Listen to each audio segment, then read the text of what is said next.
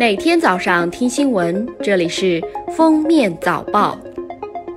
各位听友，早上好！今天是二零一九年二月六日，星期三，欢迎大家收听今天的封面早报。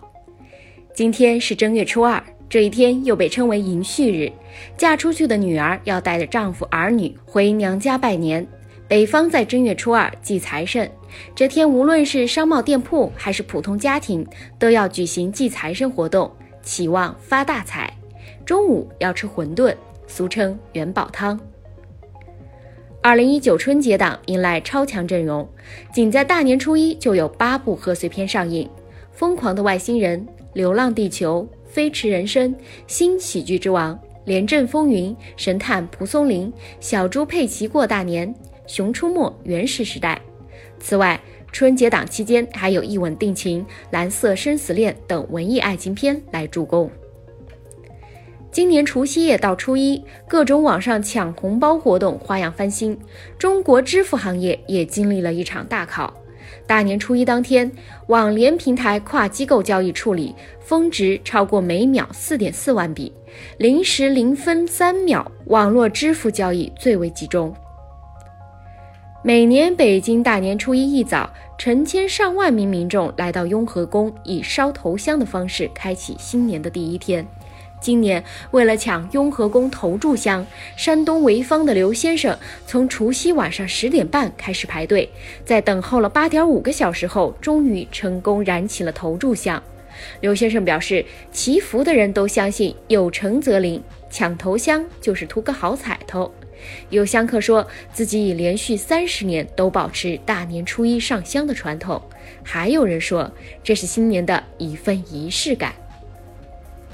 由中国科学院国家天文台领衔的一支国际合作团队，首次向人们展示出银河系恒星外盘的翘曲结构。该成果于北京时间五日由国际科学期刊《自然天文》在线发表。除夕零时至二十四时，全国消防救援队伍共参加灭火和抢险救援五千六百三十起，出动消防车一点二万辆次，指战员六点四万人次，营救被困群众二百七十七人，疏散群众一千四百七十一人，其中共接报火灾三千三百三十三起，死亡十二人，全国火灾形势平稳。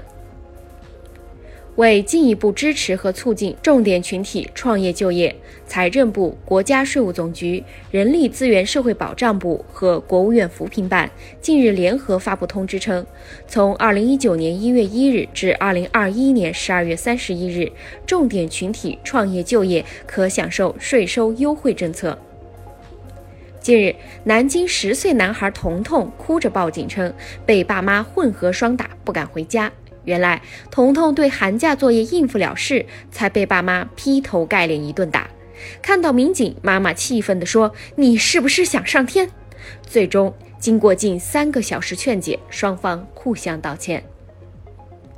二月二日，云南一辆大巴车上，游客与导游发生言语冲突，导游称：“信不信整死你？”大理州旅游执法支队介绍，一位导游讲解时与游客理解不同引发的冲突。官方通报称，丽江市旅发委已对旅行社罚款十万元，并吊销导游蒲某文导游证。